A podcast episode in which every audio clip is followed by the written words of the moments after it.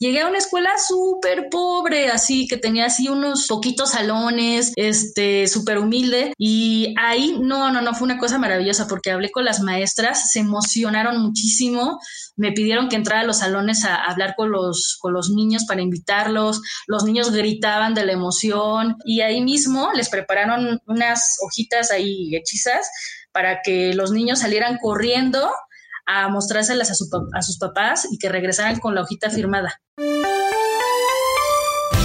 Rodrigo Gómez presenta Freelancer, Freelancer, Casos de la vida real.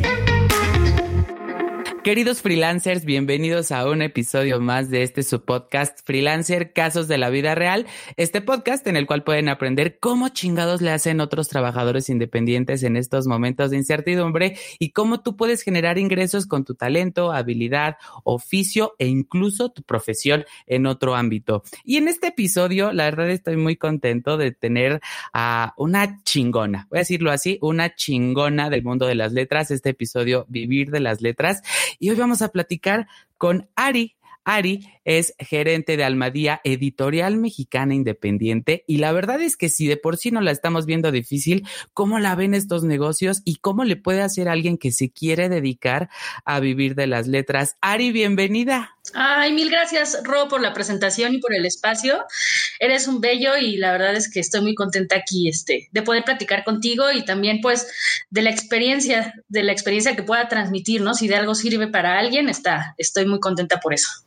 Entonces, vámonos, ¿verdad? Este, platicar un poco sobre cómo cómo un editorial independiente puede sobrevivir en estos tiempos, ¿verdad?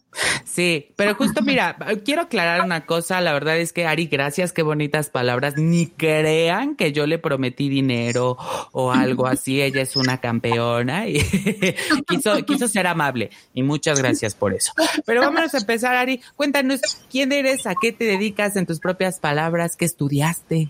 Claro, eh, yo soy Ariana González, eh, actualmente soy gerente de editorial Almadía, yo estudié mercadotecnia, eh, soy de la ciudad de Oaxaca, ahí estudié mercadotecnia y fue un poco azaroso todo esto porque empecé a estudiar la carrera y justo por ahí de la mitad de la carrera me empecé a interesar por cuestiones culturales, ¿no? O sea, este, estaba estudiando la carrera y las, y las materias me parecían algunas muy divertidas, otras un poco tediosas, pero la práctica de la mercadotecnia en realidad fue lo que me, me encantó, o sea, no tanto estudiarlo, sino más bien este, el, la, practicarla, ¿no? Entonces, por ahí me estuve, me empecé a meter a la sociedad de alumnos de, allá de, de, la Universidad de Oaxaca y, y a partir de eso fue que empecé a crear proyectos culturales en la misma universidad lo primero, bueno, lo que hice fue un cineclub.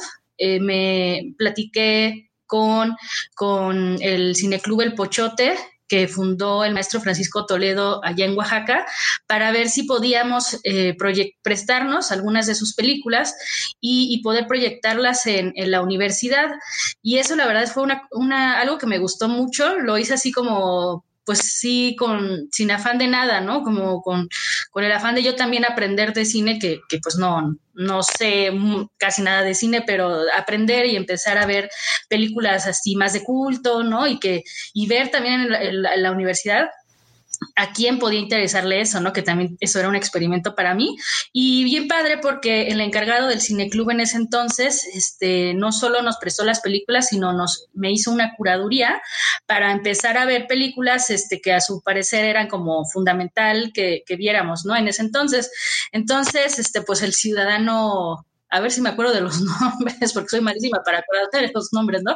Pero bueno, vimos como este, varias, entre esas Blade Runner, ¿no? De ciencia ficción, alemanas, este, o sea, la primera película importantísima que fue, creo que esta, la de eh, Ciudadano Kane, en fin, igual este, empiezo a decirme los nombres, pero estuvo padre porque lo proyectábamos en un auditorio, en un salón, y, lo hacíamos justo a la hora de la comida, que yo recuerde. Entonces, pues siempre eran los espacios muertos en la universidad, que está algo lejos de, la ciudad, estaba retirada la, la universidad, entonces eh, entrara, entraron como unos tres o cuatro eh, cuatro alumnos y la verdad es que fue muy bonito porque a pesar de que eran poquitos, estaban súper comprometidos con el cineclub, este, les emocionaba, este, ay, mira, hay una historia trágica ahí que me estoy acordando. Uno de los asistentes, que era así como el más clavado y así más encariñado con el cineclub, se murió en un accidente. Ah, ¿Qué, qué trágico me estoy poniendo? Sí, fue horrible cuando me enteré así de que este, se había muerto ahí, este, justo en un accidente en la carretera. Uy. Qué triste, pero este, bueno, sí, este, eh, la verdad es que ese fue como mis primeros pininos de hacer este difusión cultural. Y después de eso, eh, tenía que hacer mis, mis, mi servicio social. Y mi servicio social decidí hacerlo en un museo en Oaxaca, en el Museo de Filatelia, y empecé a, trabajar en el área justo de, promoción. Y la verdad es que hicimos, hicimos muchísimas cosas, me permitieron experimentar todo lo que quisiera. Y, y fue también una etapa súper bonita de mi vida. Luego también apoyé con campañas a la Compañía Estatal de Danza Contemporánea allá en Oaxaca, este, a, hacer una campaña de, difusión para una, este, una serie de, presentaciones que tuvieron en el Teatro Macedonia Alcalá, que también fue, fue algo así súper motivante. Y de ahí, este, la Feria del Libro de Oaxaca tiene muchísimos años, ¿no? Este año cumple 40, su 40 aniversario. Entonces es una, es una feria a la que íbamos desde chiquitos, ¿no? Este, todos, este, era un paseo de fines de semana ahí con, nuestros papás y todo, porque aparte se ponía justo en la Alameda Central, ¿no? Entonces ahí en medio del parque, al lado de la catedral, ahí este, íbamos de paseo a ver los, los stands de libros, a comprar libros y todo, ¿no? Pero justo cuando yo estaba estudiando, o más bien justo terminando la carrera, fui a la feria del libro y escuché a una de las pláticas eh, a, un escritor que se llama Leonardo Dajandra, muy interesante, muy, muy aguerrido, muy este, eh, controversial, tiene una historia bien interesante. Y él justo estaba en una plática hablando este, en contra del actual gobernador en ese entonces, este, Ulises Ruiz, y yo me quedé así como, ah, así me, me, cautivó escuchar al escritor. Aparte, no creas, este, con una super imagen, así el escritor guapísimo, con una chamarra de cuero, cuero negra, ya, ya grande, ya mayor, o sea, que tendrá ahorita como sesenta y pico, ¿no? Pero en ese entonces tendría unos 50, total un tipazo, ¿no? Y vi que se llevaba mucho, o sea, teniendo la presentación, vi que se fue a platicar luego, luego con el director de la feria, Guillermo Quijas, este que es el fundador de la editorial, Almadía, este, un súper chavo en ese entonces, estaba súper joven, este, yo también tendría como unos 20 dos y él también, unos 23 años, ¿no? Entonces vi que se llevaban así padrísimo, así que estaban así como súper cerca y todo. Y yo lo que sentí en ese momento es, ah, yo quiero estar ahí. Así, eso fue, fue como una cuestión de emocional, así de, de sentirla. Y dije, yo quiero estar ahí y ya, o sea, pasó y después terminando la carrera, pues me puse a buscar trabajo ahí mismo en Oaxaca y pues estaba buscando lo, típico, ¿no? Este, pues ir a las empresas, las únicas empresas ahí de, Oaxaca que podían tener área de mercadotecnia, este, entre esas Coca-Cola. pues era como de lo único que había y yo también no sabía hacia dónde encaminarme todavía y, y fui a varios lugares, o sea, entre estos fue, fui a preguntar a este, al Instituto de la, de la Mujer de Oaxaca, también ahí fui a, poner mi currículum y me dijeron así como, uy, no, chava, aquí no hay pago, o sea, ni hay un área para eso, o sea, como, pues lo sentimos, ¿no? Y yo así de, bueno, o sea, fue esas primeras decepciones, ¿no? Que te vas llevando así de que, chin, es que a dónde me voy a, dónde, a dónde voy a entrar ahí en Oaxaca, ¿no? Con un área, a un área de mercadotecnia, ¿dónde? Pues por eso caí en la Coca-Cola, que la verdad yo no quería. Mi hermana me dijo, ay, pues ¿por qué no vas ahí? Una, mi hermana mayor. Y yo, bueno, pues sí, hice una serie de pruebas, así que, uff, súper tediosas, así de, ay, no, o sea, me acuerdo que me entrevistaron varias personas porque vas como de nivel en nivel, ¿no? Y este, te hacen creo que un examen, este, no recuerdo exactamente de qué se trataba el examen, pero tuve que este, hacer pruebas de ese estilo, o sea, y, y, pasé todas hasta que tuve que llegar con el gerente, supongo que el gerente general, se me quedó viendo así como, ay, ¿qué haces aquí? Así tal cual se me quedó viendo, ¿no? Y yo también me sentía así como de, ups, sí, yo, yo misma sabía qué hago aquí, ¿no? Y obviamente, pues no, no me, este, no me quedé y pues tampoco quedarme, ¿no? Fue como, O sea, se ve, todo estuvo muy, muy forzado, pero pues estuvo padre la plática con, con él, ¿no? Ah, porque me preguntaba que qué pensaba de la Coca-Cola y cosas de estas, y yo súper honesta, así. pues la verdad es que, bueno, o sea, como que... Tiene un chingo de azúcar. cosas de esas, ¿no? Y este, ah, sí, me encantan sus campañas, eso sí, ¿no? O sea, pero él como que se me queda viendo, no, no, no, no. Creo que no es lo tuyo, ¿no? Y este, y padre, o sea, fue una experiencia también divertida. La verdad es que sí me divertí mucho pasando esas pruebas y, haciendo las entrevistas de Coca-Cola. Pero después de eso, este, justo mi hermana, otra hermana, mi hermana menor, me recordó, oye, pues está ahí este proveedor escolar, ¿no? Que es la librería y papelería de Oaxaca, la, este, de las únicas que había en ese entonces, o la única más bien. Y este, y, me acordé, sí es cierto, y aparte ellos organizan la feria del libro. Y dijo, oye, eso está padrísimo, ¿no? Y total que fui y este también me entrevisté ahí con, con Guillermo Quijas, este eh, puse mi currículum y a los tres días me marcaron para decirme, oye, pues sí es tu trabajo, ¿no? Ya estás. Y, y cuando me entrevistó, justo me dijo, es que tenemos, estamos empezando muchos proyectos, un editorial, este, que la feria del libro que quiere crecer, que quiere dar un paso, que la proveedora escolar se quiere expandir y quiere abrir más sucursales, etc., ¿no? Y, yo, este, o sea que llegas justo en el momento porque necesitamos gente. Y yo, oh, oh así. Bueno, pues, y eso sí me entusiasmaba para que veas, ¿no? Eso sí, sí me causaba una emoción participar en, algo que estaba aparte como en pleno, en plena necesidad de expandirse. Claro, y justo, pero justo en ese momento al final creo que eh, quiero como recuperar un poco ese sentimiento en la conversación con este escritor, ¿no? Y con el director de ahora Almadía, que dices, ah, caray, yo quiero estar ahí. Y cuando te dan la oportunidad de tu trabajo, ¿qué sentiste? O sea, ¿cómo, cómo fue ese, ese de sé, sé dónde estoy? O sea, aquí por aquí va. Eso es que sí es súper corazonada, ¿eh? O sea, sí es de sentir em, la emoción por hacer algo, por participar en algo. Sí, sí, de hecho, es así como está difícil de describir, ¿no? Pero lo que sí me gustaba era hacer algo que apoyaban, o sea, hacer, difundir algo que a mí para empezar me gustaba y que a mí para empezar me emocionaba. Creo que eso es como súper clave, ¿no?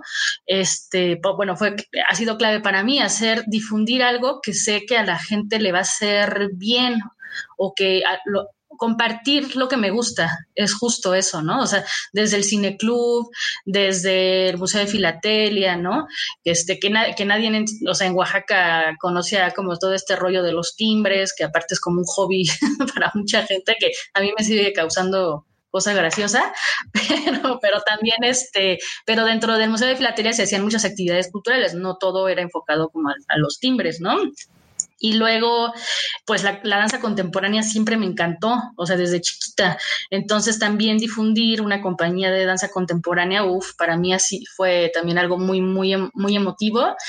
Y después, este, el tema de, de la literatura, pues qué más, qué mejor, ¿no? Este, o sea, es como ya siento el cúspide ahí, la cúspide de difusión de, cultural, ¿no? O sea, la posibilidad de difundir las letras, de difundir la lectura, ¿no? De que la gente se empiece como encariñar con, con, los libros y es y esa experiencia creo que es de la más bonita, ¿eh? O sea, como ver cómo las cosas funcionan y cómo, cómo de pronto los niños salen emocionadísimos de una presentación de libro, este, con ganas de, de de, conocer y acercarse a los escritores, o sea, toda esa, esa posibilidad de, acercar al público a los escritores, creo que es así como de las experiencias más bonitas. Pues yo empecé de cero, de cero, ¿no? O sea, empecé ahí en la proveedora escolar. De hecho, empecé, a, que es la librería y papelería que les platicaba en Oaxaca, y me, empecé haciendo investigaciones de mercado, que es otra cosa, que sí me gustaba mucho de la mercadotecnia, ¿no? En cuestión como de estudio y esto, la investigación, eso sí me gusta.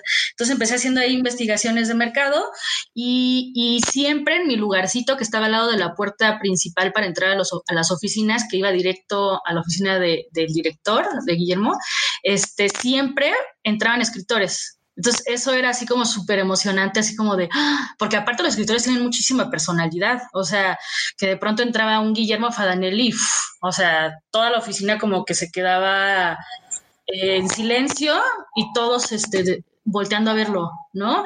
O que entraba Margot Glantz, el mismo Leonardo da Jandra, que eso no lo, no lo conté, pero Leonardo da Jandra, justo este personaje que a mí me cautivó, es funda, eh, fue fundador, o es fundador más bien, de la editorial Almadía, junto con Guillermo Quijas. Entonces, este sí, es, un personaje clave la editorial, porque ellos dos, este, Leonardo Dajandra tenía la experiencia como escritor en editoriales muy grandes, este, transnacionales, y Guillermo Quijas, pues tenía este, el ánimo de este, el ánimo de hacer eh, un proyecto editorial. Los dos tenían las mismas ganas y gracias a la Feria del Libro se conocieron, porque este, Memo invitó y ahí fue que hablaron y dijeron, vamos a hacer la editorial, va, va, va. Y este, entonces, sí, sí, yo veía como pues todo el proyecto de editorial Almadía desde fuera. O sea, yo justo cuando, cuando empecé a trabajar, la editorial estaba arrancando. Y había por ahí unos editores también españoles muy simpáticos, entre ellos este Roberto Abuin, con los que empecé a platicar, a Ave Barrera, que, hoy en día es escritora, ella también fue eh, editora que, que fundó la editorial también. Entonces, pues por estar ahí me empecé a llevar muchísimo con ellos, o sea, me empecé a llevar muchísimo con Leonardo Dajandra y con su esposa, Agar García, con, el, con Roberto Aguín, o sea, todo el tiempo estábamos platicando y me contaban de sus proyectos, que del editorial, que no sé qué, pero para mí era un mundo lejano, o sea, me gustaba, pero yo lo veía así como de, ay, los expertos en libros, ¿no?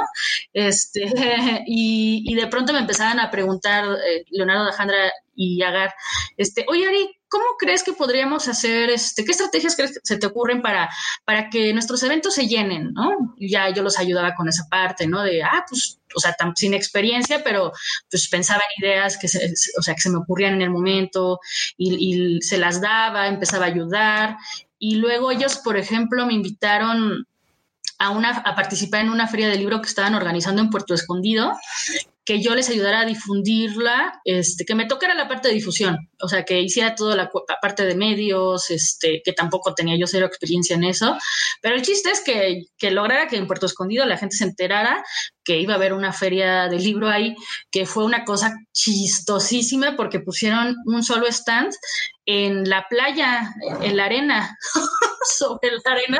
Fue un desastre porque aparte este, los libros empezaron a humedecer, o sea, todo mal, pero, pero fue una experiencia súper hermosa porque me tocó ir unos días antes de que pasara todo a difundir este se me ocurrió pues lo, lo, básico, ¿no? O sea, ir a las escuelas a invitar a, a los maestros y a los alumnos a, a, que fueran a las presentaciones que teníamos ahí programadas, porque había un infantil entre estas, ¿no?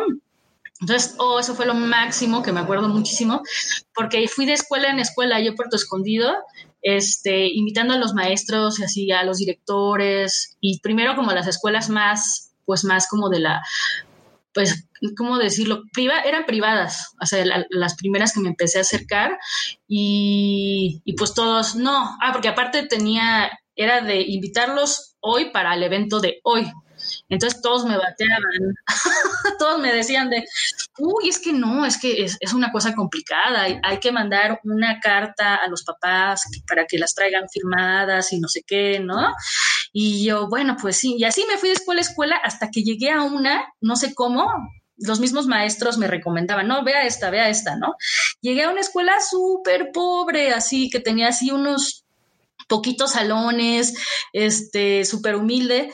Y ahí, no, no, no, fue una cosa maravillosa porque hablé con las maestras, se emocionaron muchísimo, me pidieron que entrara a los salones a, hablar con los, con los niños para invitarlos, los niños gritaban de la emoción y entonces, ay, sí, súper lindo. Y ahí mismo les prepararon unas hojitas ahí hechizas para que los niños salieran corriendo a mostrárselas a, a, sus papás y que regresaran con la hojita firmada. Entonces así me acuerdo mucho de los niños corriendo, saliendo de la escuela con sus hojitas para conseguir el permiso de sus papás.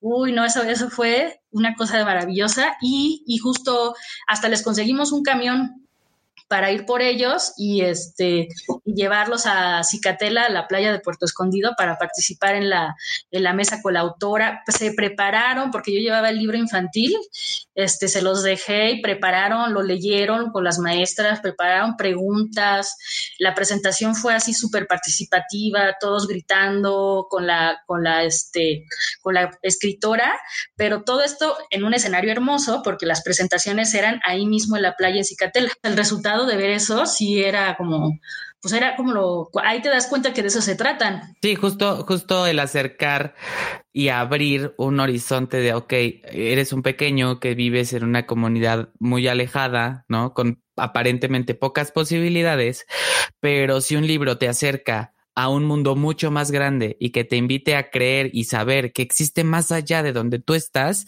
pues qué mejor. Y eso transforma vidas y transforma realidades. Y qué hermoso, Ari. Qué bonito tu trabajo. Amo. amo, amo como un loco. Sí, pues fue justo en ese momento que me, empecé a involucrar más el editorial porque cada vez me, invitaban a hacer más cosas, ¿no? Ahí los, los Dajandras, que son unos, unos personajes increíbles y locos. Y ellos, este, como que les encanta, siempre les ha encantado acercarse a los jóvenes, ¿no? Como inyectarse de los jóvenes. Hasta el momento lo siguen haciendo. Y este, y entonces, pues, pues así estaba yo trabajando ya de pronto con ellos todo el tiempo, ¿no? Y ellos este, consultándome, invitándome a sus proyectos y hasta que de pronto este, empecé a dejar cada vez año tras año, porque fue muy gradual, fui, eh, la editorial me fue absorbiendo más y de empecé a dejar cada vez más a la proveedora. Entonces, este, porque ya de pronto, este, pues tenía que hacer más cosas para la editorial que para, para la, otra empresa, ¿no? Entonces fue como algo, un paso natural que di ahí, ahí mismo, allá adentro, y, y también empezar de cero, porque no tenía más que área editorial este, no había área de prensa, ni área de distribución, ni área de ventas, nada, ¿no? Solo estaban los editores y punto.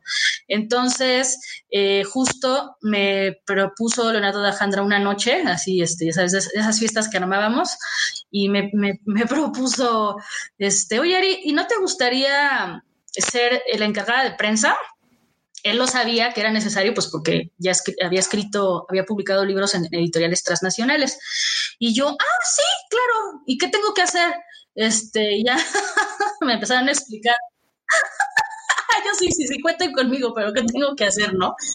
Y obvio empecé de, desde pues, cero, sin saber absolutamente nada de prensa, ni tener contactos, y justo empecé a gestionar prensa, bueno, primero para, sí, justo empecé a gestionar prensa eh, en el 2006, cuando fue todo este, esta revuelta en Oaxaca de la, de la APO. Eh, estaba todo cerrado, o sea, pero Oaxaca estaba como en el ojo del huracán y empecé a escribirle a los medios, o sea, como buscaba sus contactos en, debe haber sido en internet, este, me acuerdo mucho que le escribí a un, un reportero de letras de, el que llevaba, lleva el área de letras de, Milenio, ¿no? Le escribí, le escribí por ahí, habrá sido a, otro del economista, y, y, me empezaron a responder los correos, porque yo les explicaba, miren, estamos haciendo un proyecto editorial que están haciendo, este, vamos a tener una presentación en la Ciudad de México, porque eso también era justo lo que estábamos gestionando, como la difusión de la presentación en México, y me empezaban a responder así poquito a poquito, y que sí les interesaba la entrevista con el autor. Y yo así como, wow, me respondieron, ¿no? Se sentía, yo me acuerdo que se sentía padrísimo que respondieran mis correos y que aparte te respondieran con mucha familiaridad de hasta abrazos, ¿no? O cosas de estas. Este, a mí me empezaba así como a impactar. Y, y así fue como, pues poco a poco, este, fue creciendo el área de prensa, o sea, de, conocer primero a dos, luego conocí al tercero, luego al cuarto, y también eh, e, esa parte se, dinamitó muchísimo porque también siempre trabajé desde, desde que empecé ahí en la Feria del Libro también en, en, la Feria del Libro, apoyando en la parte de difusión. Y ahí mismo, este, recuerdo que una vez un editor de, años después, Martín Solares, que entró al editorial, me dijo, este, quiero que venga la prensa, prensa nacional, que esto esté súper cubierto, quiero a tales periódicos y no sé qué. Y yo, ah, bueno, y los empecé a localizar, empecé a hacer llamadas porque no los conocía tampoco y de pronto va, ya tenía así a, tales medios, a todos los que me habían pedido, confirmados para ir a Oaxaca a, a, cubrir esta, este evento que teníamos, ¿no? A la Feria del Libro. Y luego, ah, pues, ¿qué voy a hacer? si ya los tengo en Oaxaca. Exacto. ¿Y ahora qué? Y me acuerdo que, este, que mi hermana mayor, órale, pues a ver qué hacen, ¿no? Tal cual. No, y este y también mi hermana mayor este, me recomendó a una amiga suya que era periodista y que cubría eventos, este, me parece que cubría el Cervantino y eventos así. Y hablé con ella y me dijo, ay, ni te preocupes, lo único que necesitas es una sala de prensa. Y yo, ah, perfecto, ¿y qué es una sala de prensa? Pues es un salón, olvídate, nada más necesitas computadoras, internet y teléfono y ya. Y yo, ah, pues hablé con el de sistemas, y oye, necesito esto, échame la mano. Total que pusimos un salocito de prensa que me acuerdo todavía de él, estaba sobre el andador turístico, era un salón de, de la Universidad del Estado y, es, y que nos prestaron, y estaba padrísimo la sala de prensa, y ahí mismo conocí a los periodistas nacionales, este, justo que venían a cubrir. Me acuerdo muchísimo de, la periodista del Universal, este, bueno, de, de la de Reforma, de, de Milenio, en fin, que me parecieron así personas súper sencillas, este, súper lindas, este, se portaron ellos bellísimos conmigo y, fue un impacto también conocerlos, porque yo no sé qué me imaginaba, de que van a venir los periodistas nacionales que, cubren, o sea, periodistas nacionales, wow, yo no sé ni, la verdad ni qué me imaginaba, ¿no? Pero cuando los conocí, los vi tan tranquilos y tan, tan lindos y tan accesibles, dije, qué padre, así, este, cada vez me iba gustando más mi trabajo, ¿no? Conforme lo iba probando. Freelancer. Casos de la vida real.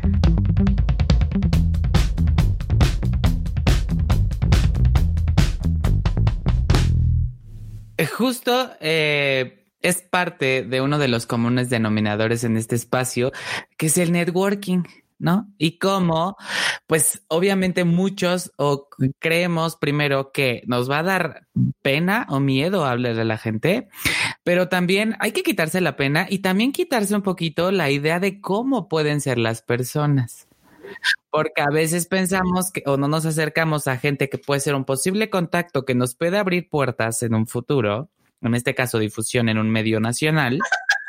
Ahora sí que me da pena, pero me la aguanto, ¿no? Eso tal cual fue y este y así pues así fui descubriendo con, con base en como se iban abriendo las puertas y también a prueba de fregadazos, porque también no todo es, de pronto, pues todos aquí estamos intentando lograr nuestros propios objetivos y de pronto pueden ser durísimos. Entonces, este, yo estaba empezando, estaba súper chava, entonces de repente sí me tocaban unos macanazos que a prueba y error así me la llevé, ¿no? Así de chinche, no, y de pronto sí me quedaba pensando, híjole, o sea, sí, sí vale la pena todo esto por, lo que estoy haciendo por estos trancazos que me estoy llevando, sí vale la pena. Y, pasaba ese como trago amargo y seguía y, justo yo iba contestando esas preguntas. Me encanta estar con ellos, ¿no? Con los escritores, con escritores y escritoras, ¿no? Este, me encanta, eh, creo que era la parte que más me, me, gustaba, conocerlos, este, escucharlos, ¿no? Porque también son gente muy interesante, ¿no? O sea, son gente librepensadores, ¿no? Entonces, sí te, sí, esta, esta, parte, esta cercanía sí, sí me gustaba muchísimo, muchísimo. Me sigue gustando. No, qué, qué padre. Ari, en ese sentido de ya estás con Almadía, ya como una editorial independiente, que evidentemente te enfrentas a otros retos mucho más complicados que supongo que para empezar tiene que ser presupuesto, ¿no? Para la difusión y presencia y eventos y lo que sea. Pero ya está hecha Almadía. Después de todos los chingadazos que te metiste para que Almadía estuviera como está ahorita, ahora a todos los freelancers que nos escuchan que quieren dedicarse a la escritura, a la literatura. Puede ser desde los editores, diseñadores editoriales, este, gestores culturales que quieran dedicarse a la cultura y todo este tema. ¿Cuál es el principal reto al que te enfrentas cuando te quieres dedicar a esto? Mm, yo creo que tiene que, o sea, sí, les recomiendo muchísimo que se dediquen a esto, pero sí les tiene que apasionar, ¿no?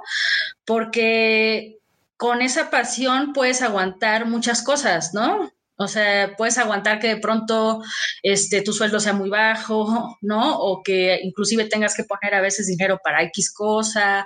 O sea, si te apasiona realmente vas a aguantarlo todo.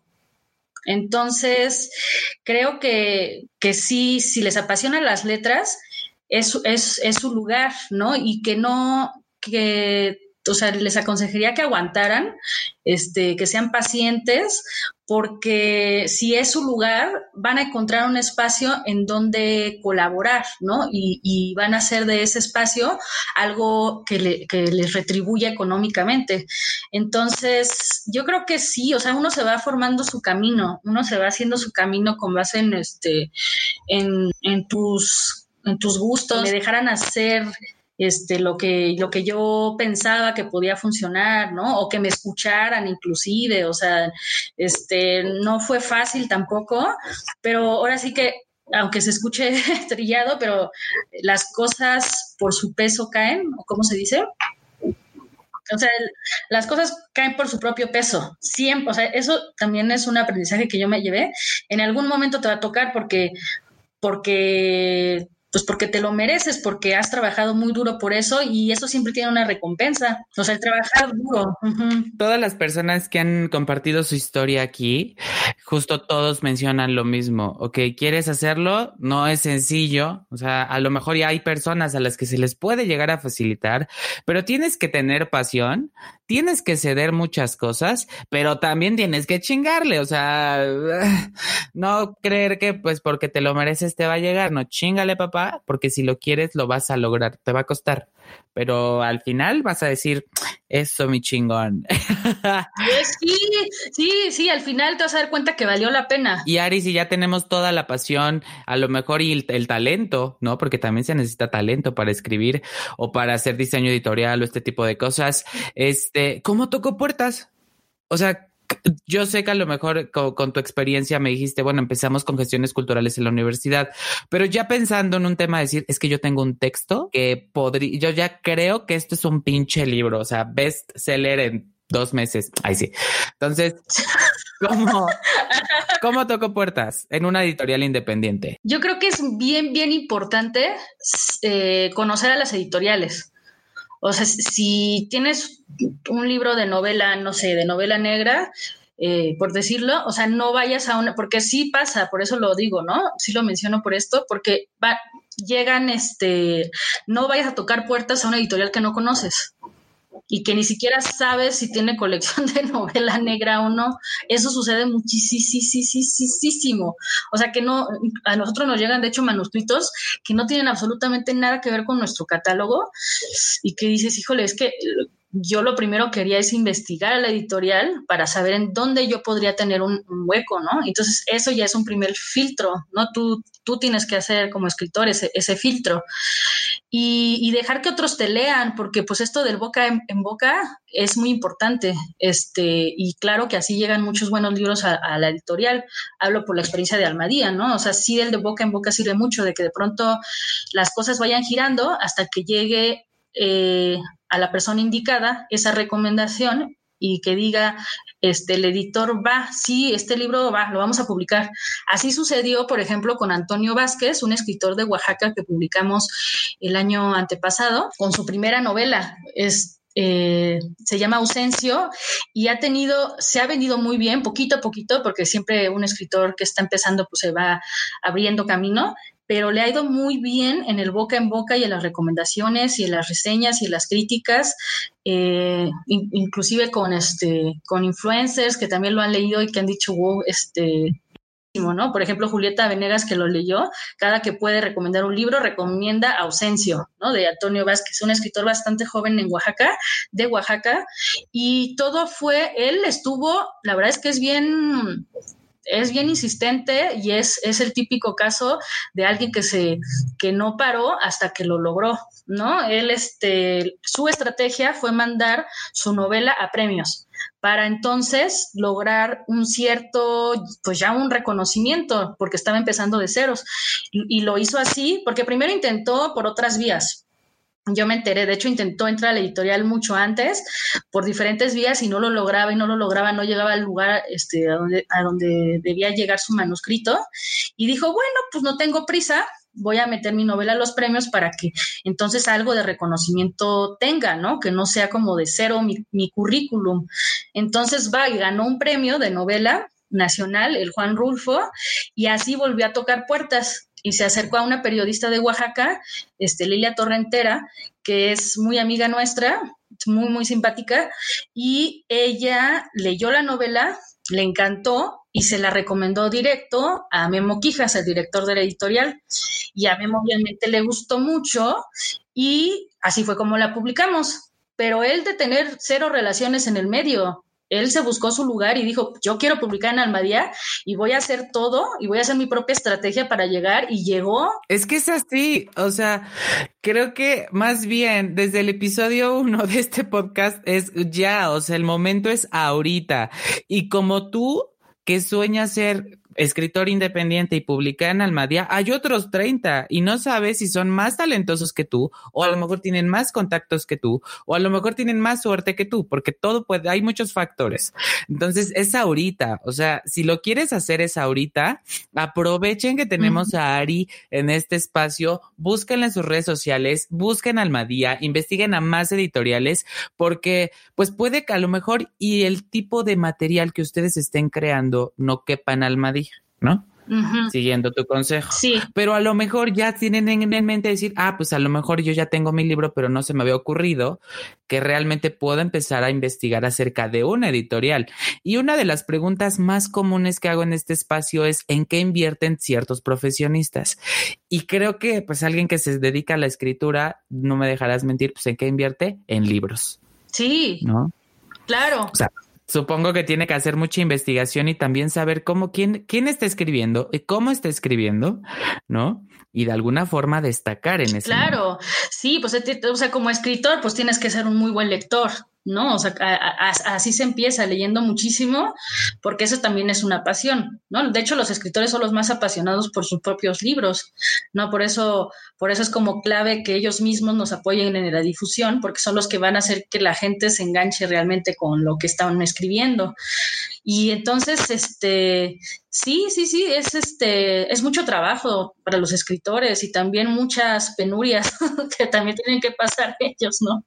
Porque pues tampoco es fácil para ellos. Claro, no, y por ejemplo, tú que ya tienes la experiencia y que tienes un mapa ya súper pues, con tantos años y con tanta experiencia que tienes, que tienes mapeado como el escenario editorial en México y en otras partes del mundo, ¿qué le recomiendas a la gente que se quiere dedicar a las letras? ¿Dónde puede buscar información? ¿Cómo puede empezar una investigación de editoriales? ¿Cómo puede ofrecer o a quiénes podría ofrecer sus textos? Digo que no sea su mamá, porque pues nuestra mamá, mi mamá va a decir, ay, qué bonito está tu podcast, igual y no. ¿no?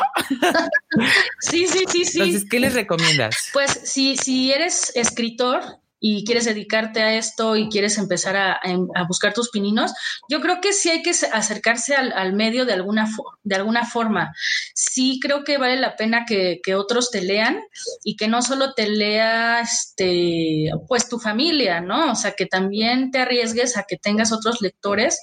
Por ejemplo, pues acercarte a otros escritores, de hecho, ¿no? Este, de alguna manera siempre se podrá y siempre hay escritores locales, o sea, escritores hay en todo el país, entonces empiecen acercándose a algún escritor local para mostrarle lo que, lo que están escribiendo, ¿no? Mostrárselo a alguien que ya, ya tenga cierta experiencia, ¿no? También como, como lector, a otros buenos lectores, y de ahí pueden surgir muchas cosas, no precisamente en talleres, o sea, no es que, no es que recomiendo un taller, sino pueden surgir muchas cosas de, de, que, de que otra gente te lea, ¿no? De, de, ahí parte, de ahí parte todo. Y si ya tienen algo escrito, sí recomiendo mandarlo a los premios. Afortunadamente en México sí hay muy buenos premios, este, de, y hay muchos, muchas convocatorias de obras inéditas, entonces sí, échenle ganas en ese sentido de, este, de intentarlo, ¿no? Intentar mandarlo este año o el siguiente. También en México hay muy buenas becas para quien se quiere dedicar a ser escritor. Eh, también se puede postular a estas becas eh, que, están, que son muy buenas. O sea, si las ganas, pues sí te puedes mantener por, por varios años solo escribiendo, ¿no? Sí, son, la verdad que sí, que investiguen por ahí las de Limba, este, que se metan a la página de Limba porque todos los años abren convocatorias de premios y son muy buenos premios, ¿eh? Y también están, los premios están muy bien pagados. Y, y eso ya si estás de ceros, empezando de ceros, pues ya te empieza a dar ese reconocimiento que necesitas para después saltar a una editorial, ¿no? Y intentar acercarte al editor, que a lo mejor en algunos casos los editores serán un poquito más este, difíciles de encontrar, ¿no? Pero pues en el caso de Oaxaca, eh, ahí está la editorial Almadía, y, así se han acercado ya, yo creo que uno de los que ha abierto este camino ha sido Antonio Vázquez, pues eh, cada vez, y, gracias a la Feria del Libro y todo lo que está convocando también Editorial Almadía en Oaxaca, la verdad es que cada vez hay más escritores, ¿no? En formación y, muy buenos, muy, muy buenos. Entonces, porque no hay universidad de letras en, en, carrera de letras en Oaxaca. Entonces, este, gracias a eso y obvio al maestro Francisco Toledo, que se fue el principal y el, el primero que creó el Yago, la biblioteca más importante en Oaxaca y de Latinoamérica. Y gracias a eso se han formado muchos lectores y, muchos escritores en Oaxaca, sobre todo poetas. Entonces, quién sabe, creo que ya me, ya me perdí, pero yo les recomendaría, no, está bien. yo les recomendaría empezar este, buscando escritores locales para que, para que lean sus, sus manuscritos y también y muy importante, cuando ya crean que esté listo, em, empezar a probar suerte con los premios y con las becas. Justo eh, a ese punto quería llegar porque al final pues el episodio se llama Vivir de las Letras. Y una pregunta que es bien difícil siempre para todos es ¿cómo cobrar? ¿Cómo cobras un libro? ¿Cómo, como yo como escritor digo, si ya tenemos esta opción de ir a un concurso, ganar y generalmente tienen un impulso económico, un apoyo económico, o yo no sabía, pero hay unas becas para que vivas escribiendo, que creo que una de las seguridad que te da, por ejemplo, una beca es que tienes tiempo para dedicarle y, meterte directo a escribir. Pero, por ejemplo, si ya de plano dices tú, no, ya lo quiero pinches vender, ¿cómo lo cobras? O sea, ¿cómo cobra un escritor? Pues ya cuando ya tiene, ya está, digamos, el contrato con la editorial, o sea, dice la editorial, va, ya este, ya te vamos a publicar, eh, generalmente hay un adelanto, o sea, a los escritores se les paga un adelanto por su obra que digamos es este, aquí te, aquí eh, te, vendo mi obra, se escucha, por lo general no se escucha, no se dice así, vender la obra, pero te la doy editor y, y sí hay un adelanto. Y además del adelanto, eh, que digamos es un adelanto por las regalías, porque se le paga al, al, escritor una regalía, que es, digamos, como una especie de comisión o un porcentaje de la venta de ese libro por cada libro vendido y se le paga cada cierto tiempo, cada que, se hacen cuentas el editorial. Si ya vendió tanto este escritor, entonces ya le vamos a, pagar lo que tiene que ver con, su porcentaje de regalías. Pero el adelanto es eso. O sea, por ejemplo, si ya te dimos, no sé, este, 7 mil pesos, por poner una cantidad, eh, se le va a volver a pagar las regalías una vez que se haya cubierto ese monto porque es por, eso se llama adelanto. Y, puede ver que, porque sucede, que libros que de plano no vendan, pues a lo mejor nunca vas a recuperar ese adelanto, ¿no? O sea, no, ya no vas a poder recuperar más regalías. Este, además de tu adelanto. Pero sí, o sea, un escritor cobra las regalías por, por libro vendido. Mira, pues está padre. Ah, pero el precio de tu obra lo pones tú como escritor o te lo pone el editorial? Lo pone la editorial. Mm. O sea, se miden todos los gastos, todos los gastos fijos, los, los, que hay alrededor de la producción del libro, porque no solo es la impresión, sino todo lo que va alrededor. Y, y, con base en eso se hace un cálculo del tiraje y se reparte, digamos, para poder, entre el tiraje, para determinar el, el precio y que sea un precio que, pues, que logre que recupere la editorial esa inversión. Freelancer para redondear todo este tema de ganancia, costo-beneficio y vivir del mundo de la literatura en el mundo independiente, ¿cómo le está haciendo la editorial en este momento? Ya abrieron, cómo le hicieron, evidentemente seguro la pandemia también pues tuvo temas ahí que hayan afectado al, editorial, ¿cómo están sobreviviendo? Pues sí, la verdad es que la editorial siempre, y, creo que bueno, a todas las editoriales independientes nos, pasa, eh, es súper difícil sobrevivir, o sea, la verdad es que así como nos estamos enfrentando, que este es un momento particularmente difícil, siempre ha sido difícil para, para la editorial, eterna conversación para para y el eterno objetivo que tiene la editorial, o sea, la editorial se tiene que mantener por sí sola. y tiene que mantener a su equipo de trabajo y tiene que pagarle siempre eh, sus quincenas, ¿no? Entonces, eso es, llegar a ese, ese, ese equilibrio es complicadísimo porque a veces estás bien y a veces estás mal, eso siempre. Y, y ahorita, en este momento de la pandemia, pues está, estuvo, está, está siendo súper complicado porque cerraron las librerías y luego de cerrar las librerías, este, pues dejaron de pagarnos y en lo que nos preparábamos para este momento en que nos iban a dejar de pagar, a, la par estábamos viendo cómo íbamos a hacerle para que seguir recibiendo esos ingresos y cubrir lo elemental, que lo elemental era pues pagarle al equipo. Entonces, y lo que está bien padre es que todo el equipo está bien involucrado y sabe que, que tiene que trabajar porque, porque la editorial sobreviva.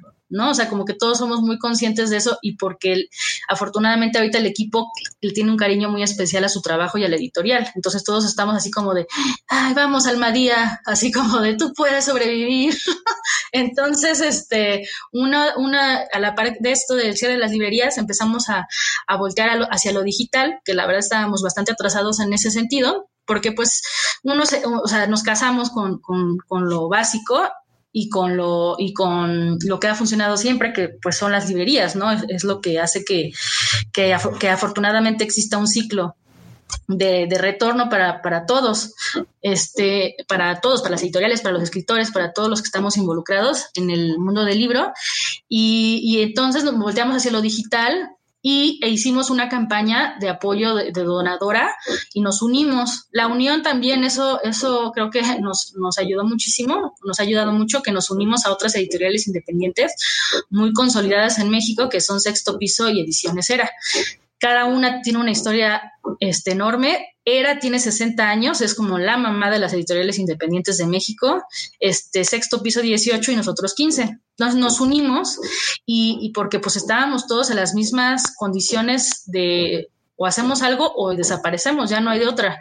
Entonces empezamos a hacer esta campaña de donadora que nos ayudó mucho porque ayudó a hacer una campaña de difusión muy fuerte en donde la gente se, se hizo consciente de, me gusta esta editorial, es mi editorial, este, tengo que ayudarla porque si no ya no voy a volver a ver sus libros. Entonces estuvo, la verdad es que esta cadena como de apoyo fue, ha sido súper valiosa y nos ha, nos ha enseñado mucho. Y, y entonces la gente también volteó a ver hacia nuestras tiendas en línea. Entonces, justo en ese momento de difusión, las ventas crecieron muchísimo, o sea, muchísimo, algo histórico que nunca había sucedido en nuestras tiendas en línea. Y fue pues nos dimos cuenta que la gente nos quería apoyar comprando nuestros libros. Entonces, esto nos ha ayudado, esa recuperación o esos eh, juntar dinerito, nos ha ayudado para sobrevivir estos meses. Pero ahorita que ya abrieron las librerías, justo ya estamos en la misma situación de vamos duro con las librerías porque, este, porque tenemos que seguir juntando ese dinero para, para seguir eh, pudiendo hacer libros, ¿no? Porque también esa es otra. Tuvimos que reducir muchos gastos y entre estos, pues también la producción que teníamos planeada de libros del plan editorial, pues tuvo que bajar, reducirse mucho. Y hasta, hasta hoy en día seguimos haciendo modificaciones en el plan de editorial de lo que vamos a hacer este año, pues para ver para qué nos alcanza ahora sí, ¿no? justo, justo eh, quiero incluso reconocer que muchas de las personas también que están aquí están diciendo, güey, no seamos envidiosos, justo, o sea, juntos vamos a salir de esto.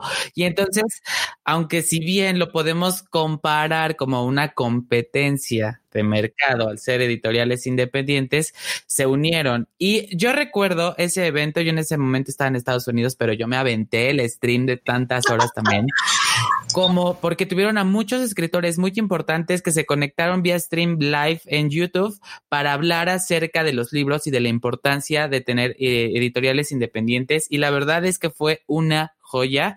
Y en ese sentido, Ari, la verdad, felicidades por dejar un poco lo tradicional, adoptar lo digital y ahora que fortalecieron lo digital en ese sentido, tampoco abandonar lo tradicional. Y es lo que tenemos que hacer, aprender a adaptarnos, ¿no? Al final de todo esto. Y creo que, creo que es muy importante en este momento también, pues destacar que nosotros al comprar un libro, de una editorial independiente, no solamente estamos comprando una obra de calidad, sino más bien también mantenemos un flujo constante de trabajo porque ese pequeño precio que te da por el libro la, editorial independiente, pues está cubriendo los gastos, si lo podemos dividir de pesito en pesito, a lo mejor y ese precio de ese libro necesitaría ser más caro para cubrir todas las necesidades de que, que involucra o que, o que, o que eh, se necesitan para que tú tengas ese libro en las manos, ¿no? Entonces, por favor, freelancers, primero, si se quieren dedicar al tema de las letras, pues ya van tarde y empiecen a pinches comprar muchos libros en editoriales independientes, ¿no? Y segundo, si les gusta la lectura o se quieren formar el hábito de la lectura o de plano quieren decir, ¿sabes qué? Ya quiero empezar yo a crear mi propia biblioteca, pero yo no sé de libros, a lo mejor yo nunca me he metido, métanse a ver el catálogo. Alguna vez alguien me dijo, nunca juzgues un libro por la portada. Y yo sí los he juzgado y me he llevado sorpresas muy buenas y malas también, pero he encontrado libros que digo, también un diseñador editorial se toma el tiempo de leer el libro o de leer un resumen y sintetizar la historia. A lo mejor y vemos la portada y vemos que a lo mejor solamente es como un miro, ¿no? Un cuadro de miro, un punto y un círculo. Pero cuando lees la novela te das cuenta que realmente a lo mejor esa era la pieza fundamental de la historia. Entonces, ahí hay, hay algo que, que sí, que sí tenemos que destacar, Ari, y pues evidentemente toda tu pasión por el tema de las letras, porque pues para todos aquellos que nos están escuchando que se quieren dedicar a las letras, tienen que saber que allá afuera está Ari y un equipo y un ejército de personas apasionados por la literatura que están dispuestos a seguir trabajando para que pues los independientes tengan espacios para publicar. Entonces, Ari, muchísimas gracias por todo tu trabajo y extiéndele este agradecimiento a todas las personas con las que colaboras porque lo que están haciendo está poca madre. no hay más palabras. Ay, no, qué maravilla. La que salió motivada de esto fui yo. de esta entrevista. no, pues es que así va, Ari, así va. En este momento es cuando todos tenemos que unirnos y salir adelante. O sea, mira, la, incertidumbre está al pie del cañón. Sí. Para todos, en todos los sectores. Entonces, si podemos echarnos la mano unos a otros, incluso comprando un libro. No, qué maravilloso tu podcast, ¿eh? Creo que hacía falta un espacio así.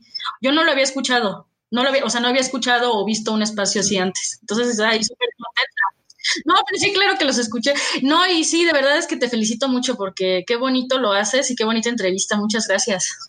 Creo que si te sintetizaste todo muy bien al concluir en el precio del libro, que el precio del libro, o sea, el, eh, cuando compras y regalas un libro de una editorial independiente, y bueno, de cualquier editorial, pero pensemos en una editorial mexicana, ¿no? Este, si compras un libro, estás apoyando muchísimo a una cantidad de, de, actividades y una cantidad de personas que hay detrás de ese esfuerzo que se consolida en el libro, impresionante. Entonces, que, que lo consideren así, que es, es, un regalo para los lectores, que es un regalo para sí mismos, y, pero que además están aportando muchísimo a que esto funcione y a que siga fusionando una producción alternativa en México. Y sí, hay que convertir a México en un país de lectores porque leyendo vamos a ser libres. Yo estoy convencido de eso. Mi Ari, pues mira, ya me iba y la pregunta más chistosa, divertida, importante y favorita de mi vida de este podcast no te la he hecho. Ari, ¿cómo lidias con la procrastinación? Por Dios, Qué ignorante, no sé qué es eso. Cuando procrastinas cosas que mejor eh, dices, lo hago al ratito, al ratito lo hago y empiezas a hacer mil cosas que no tiene nada de importante, como te echas una serie de Netflix, te pones a escuchar freelancer casos de la vida real, así te pones a hacer mil, mil cosas y procrastinas tus actividades importantes. ¿Cómo lidias con eso? ¿O eres súper organizado? Yo de siete a nueve trabajo esto de... Híjole, es que yo primero hago, la verdad es que procuro primero hacer todas mis actividades importantes del día y ya que las acabé, ahora sí, a echar la flojera o hacer algo rico, leer un libro, leer un libro nuestro porque hay que leerlos para prepararnos para las campañas o leer otro libro de otra editorial, de algún autor que se te antoje en ese momento o claro que ver miles de series de Netflix, que yo soy súper adicta a las, a las series las policíacas y todas estas películas, pero creo que sí, primero hago como todo lo importante del día o lo urgente y ya que terminé ya me pongo a hacer ocio a lo máximo. Puedo, le, comparto a Ari mi libreta, es una libreta así de que escribe básica que ya ni siquiera tiene el pinche espiral y pues me vino a humillar con su, ay, qué fea persona. No, nunca había llevado una agenda en mi vida. O sea, siempre lo había hecho a mi estilo, así de anotaciones, tal cual. Sigo anotando en otras libretas, pero a su una agenda, cómo me ha organizado, me ha, me ha ayudado mucho, ¿eh? Sí, no, me imagino. Yo también soy súper desorganizado, pero pues mira, esta libreta que no es agenda me ha servido mucho, rayones tras rayones, pero mira, se van dando las entrevistas y es lo que me hace muy feliz.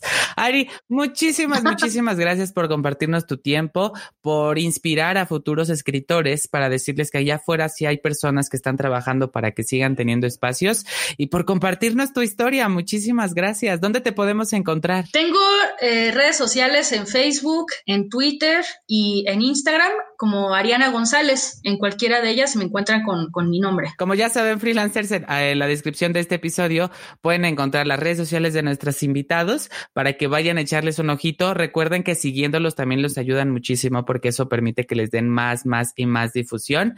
Recuerden lo que siempre les digo, es muchísimo más fácil tener una vida cool que fingirla. No se les olvide que los pinches quiero. Si eres un roomie, muchísimas gracias por tu apoyo. Y pues nada, Ari, muchas gracias. Ya no te quito más tiempo. Y gracias, Roy, y aplausos. Me encantó. Rodrigo Gómez presentó Freelancer, Freelancer, Casos de la vida real.